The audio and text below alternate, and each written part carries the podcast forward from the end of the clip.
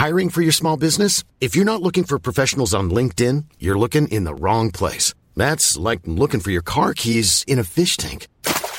LinkedIn helps you hire professionals you can't find anywhere else, even those who aren't actively searching for a new job but might be open to the perfect role. In a given month, over 70% of LinkedIn users don't even visit other leading job sites. So start looking in the right place. With LinkedIn, you can hire professionals like a professional. Post your free job on linkedin.com slash people today. Especial TLK. TLK.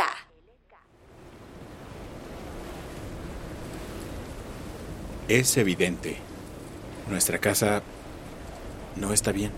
El panorama en Centroamérica no es muy esperanzador ante la llegada del huracán Iota.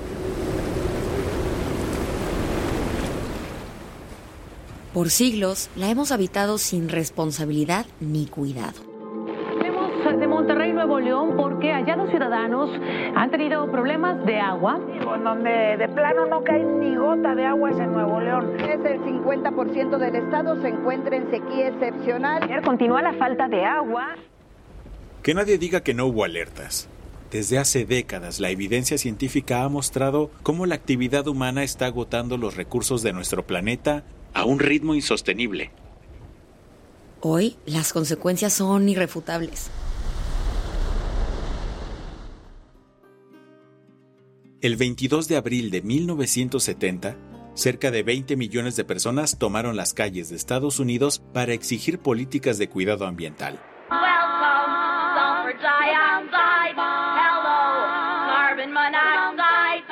In terms of air pollution, Chicago ranks close to the top nationally, which isn't much to sing about, but that they did at a mass rally in the Loop to mark Earth Day. Esa manifestación fue organizada por Gaylord A. Nelson, un ex senador estadounidense reconocido como el padre del ambientalismo moderno. Años después, Nelson impulsó que la Asamblea General de la ONU aprobara en 2009 el establecimiento de una fecha internacional para cuidar a nuestra madre tierra, a nuestra Pachamama, a nuestra casa en común. Así, desde aquel 2009, la ONU estableció que cada 22 de abril se conmemora el Día Internacional de la Tierra para promover una vida en armonía con la naturaleza. La conmemoración de este día nos da la excusa para hacer una pausa y pensar en las maravillas naturales que, por nuestras acciones o por la falta de ellas, hoy están en riesgo. Y en México hay un caso muy evidente. Yo soy Isabel Suárez. Y yo soy Baltasar Tercero. Esto es Ciancán, Paraíso Terrenal en Peligro. Un especial de Te lo cuento TLK Podcast.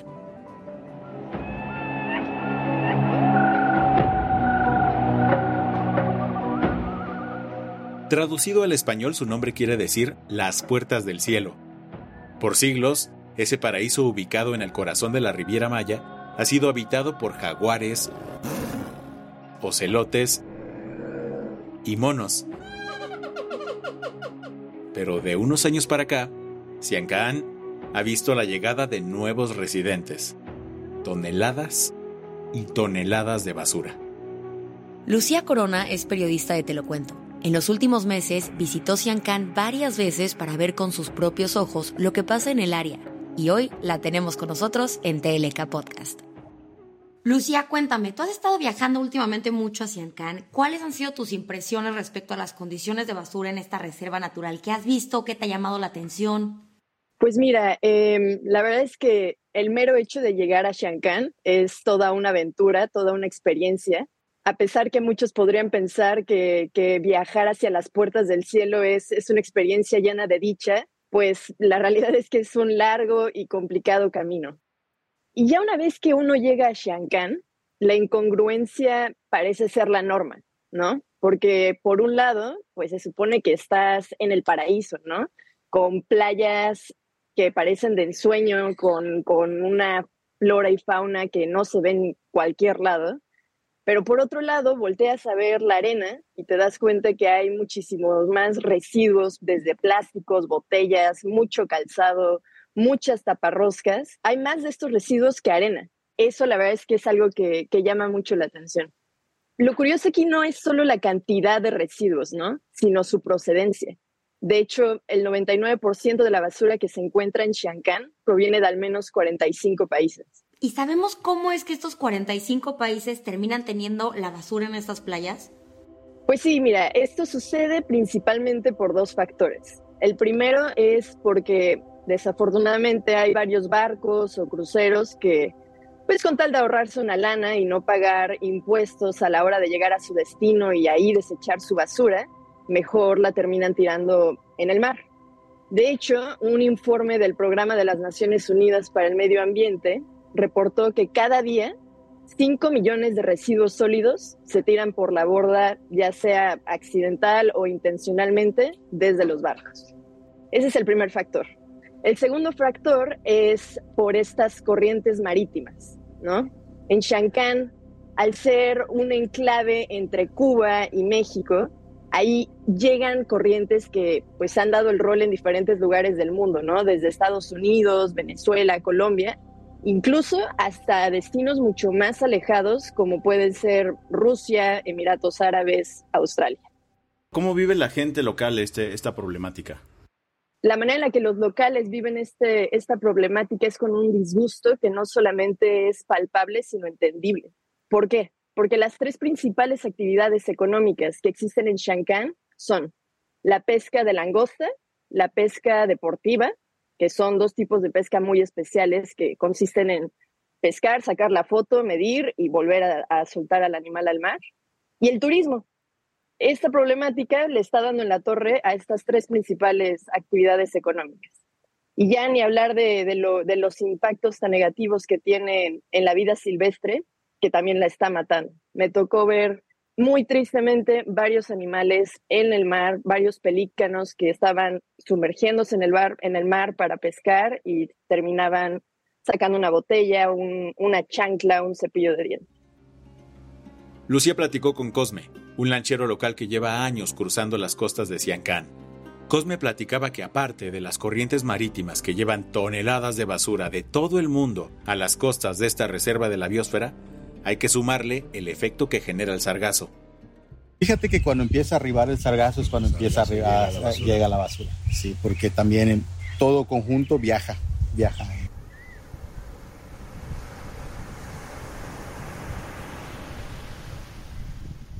Lucía, hace rato hablabas mucho sobre lo impresionante que es esta reserva, ¿no? Y cómo una reserva que tiene un nivel de biodiversidad tan brutal tiene también esta parte de contaminación. Aquí, pues por ley, tiene que estar protegida por el gobierno mexicano, ¿no? Pero al mismo tiempo me estás comentando todos estos fallos y encima que los cruceros también por ahorrarse impuestos tiran la basura aquí. Entonces, si por ley tendría que estar protegida, ¿quién es el responsable aquí de que esté pasando esto? Esa es una buena pregunta. Mira, Shankan tiene dos principales guardianes, que es como me gusta llamarlos. Sí, el primero es el gobierno, y el gobierno en esta zona adquiere la forma de entidades como la Semarnat y la CONAM, que es la Comisión Nacional de Áreas Protegidas.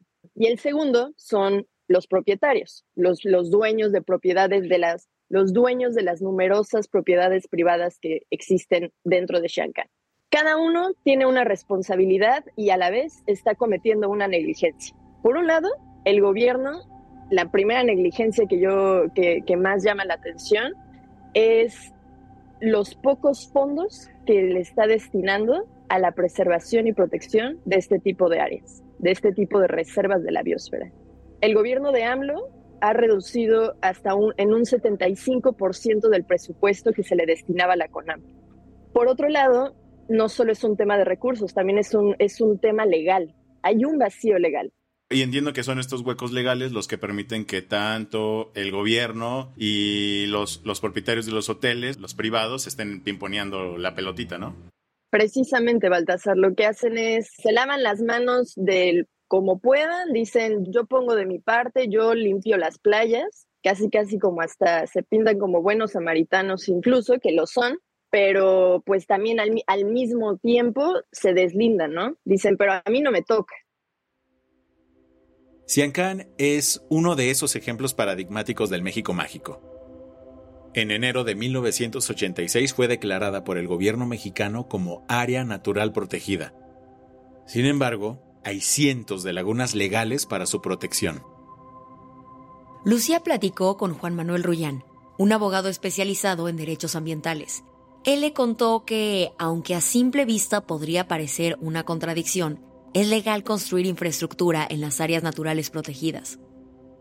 En un área natural protegida no significa que no pueda haber desarrollos. Eso es igual una concepción equivocada que tienen sobre todo, este, o sea, ahora sí que muchas personas que no conocen este aspecto dicen, ¿cómo puede ser posible que estén desarrollando esto en el área natural protegida? La realidad es que si se prevé en el programa de manejo y tienen las autorizaciones necesarias, pues no hay nada que puedas hacer. Ahora sí que no hay absolutamente nada que puedas hacer, siempre y cuando ese proyecto pues cumpla con las medidas de mitigación, prevención, etcétera, que se necesitan conforme al programa de manejo y conforme a la legislación aplicable para evitar desequilibrios en el medio ambiente.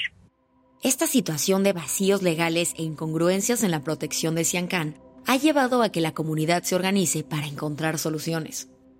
Ante la falta de responsabilidad de gobierno y de la iniciativa privada, ¿qué acciones pueden tomar o qué acciones están tomando los guardianes de a pie?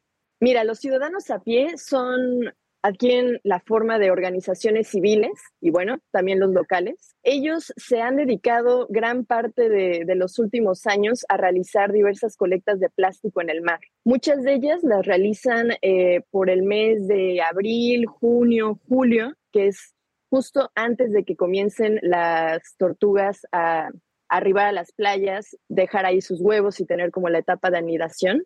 Precisamente a finales del mes de febrero realizaron una colecta de plástico a la que me invitaron y por supuesto que accedí y me lancé para allá. Y fue impresionante, en menos de dos horas éramos como 20 personas y en menos de dos horas logramos recolectar tres toneladas de plástico. Además de esto, se apoyan de otras organizaciones, tanto a nivel nacional como internacional, para darle un uso, ¿no? A esta basura, porque lo que, lo que muchos me comentaban es como, es que tenemos una concepción errónea sobre la basura. La basura la pensamos como, ah, pues ya es un desecho, ya no sirve. Y lo que estas organizaciones, estos locales están realizando es cambiar esta, esta mentalidad y darle un uso a la basura. Uno de esos locales que le está dando otra vida a la basura es Andoni Álvarez, el fundador de Petgas, ¿Cuál es el elemento más nocivo y más abundante que tiene hoy en día la humanidad? Y pues la respuesta más fácil y a la vista es el plástico. Así que se dio a la tarea de entender cómo podía hacer que el plástico que viene del petróleo pues se reconfigurara para que sirviera como un combustible y que resuelva pues algunas de las necesidades más inmediatas de energía que puede tener una sociedad. Por ejemplo, las patrullas, las ambulancias, las unidades de este, construcción y obras públicas, eh, eh, lanchas, o sea, cosas que utilizamos todos los días.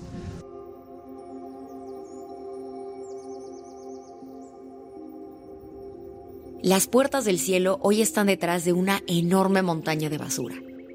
Mañana que se conmemora el Día de la Tierra es el momento perfecto para replantear nuestro paso por este planeta y... Evaluar si nuestras acciones de hoy le permitirán a las siguientes generaciones disfrutar lugares como Siancán. Ese paraíso detrás de las puertas al cielo. Esto fue Siancán Paraíso Terrenal en Peligro, un especial de TLK. Si te interesa más información de este tema, revisa el reportaje que publicó Lucía Corona hoy en Te lo cuento. Lo encuentras en telocuento.com. Comparte este episodio con todos tus amigos y conocidos y ayúdanos a que nuestros contenidos lleguen a más personas. Recuerda que en Te lo cuento Teleca Podcast recibes de lunes a viernes tu shot diario de noticias de forma rápida, fresca y entretenida. Chao. Este noticiero es una colaboración entre Te lo cuento y Dudas Media. El guion de este episodio estuvo a cargo de Aisha Al-Yanabi y Ana Ceseña. La dirección de contenido es de Sebastián Erdmenger. Francis Peña es la directora creativa y el diseño de sonido está a cargo de Alfredo Cruz. Le agradecemos a Lucía Corona por su tiempo, así como los apoyos otorgados por Cecilia Centella y Gelúe Santillán. Si quieres estar al día, nos encuentras como arroba te lo cuento en Instagram, TikTok, Snapchat y Twitter. When you make decisions for your company, you look for the no-brainers. If you have a lot of mailing to do, stamps.com is the ultimate no-brainer. Use the Stamps.com mobile app to mail everything you need to keep your business running with up to 89% off USPS and UPS. Make the same no-brainer decision as over 1 million other businesses with Stamps.com. Use code PROGRAM for a special offer. That's Stamps.com, code PROGRAM.